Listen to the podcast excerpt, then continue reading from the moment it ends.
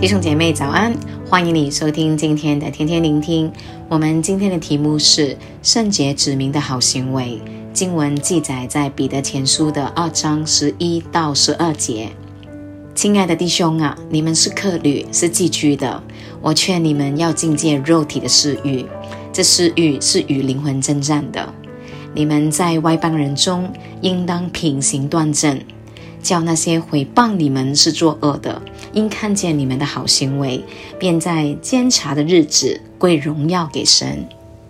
彼得前后书、雅各书、约翰一二三书跟犹大书这些使徒的书信，通常我们称为教会的牧函，意思是这些书卷要公开给所有教会的信徒来阅读的。使徒们很想所有的信徒都来学习这些书信里的真理。今天我们看的经文在彼得前书的二章的十一到十二节，在当中有三个很好的提醒。第一，使徒彼得说：“我们是客旅，是寄居的。”这两个词语告诉提醒我们，我们作为神的子民，基督徒，我们在地上只是暂时的，只是过渡的性质，不会是永远的。就好像我们要去一个国家旅行，也是暂时的，不会是永远的。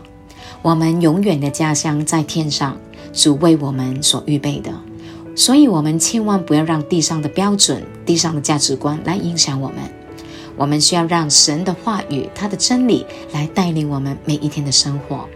第二个提醒，使徒彼得提醒我们，我们要禁戒我们的私欲，这私欲是跟灵魂争战的，我们的肉体跟情欲需要来约束的，我们需要禁戒，我们不可以放纵情欲。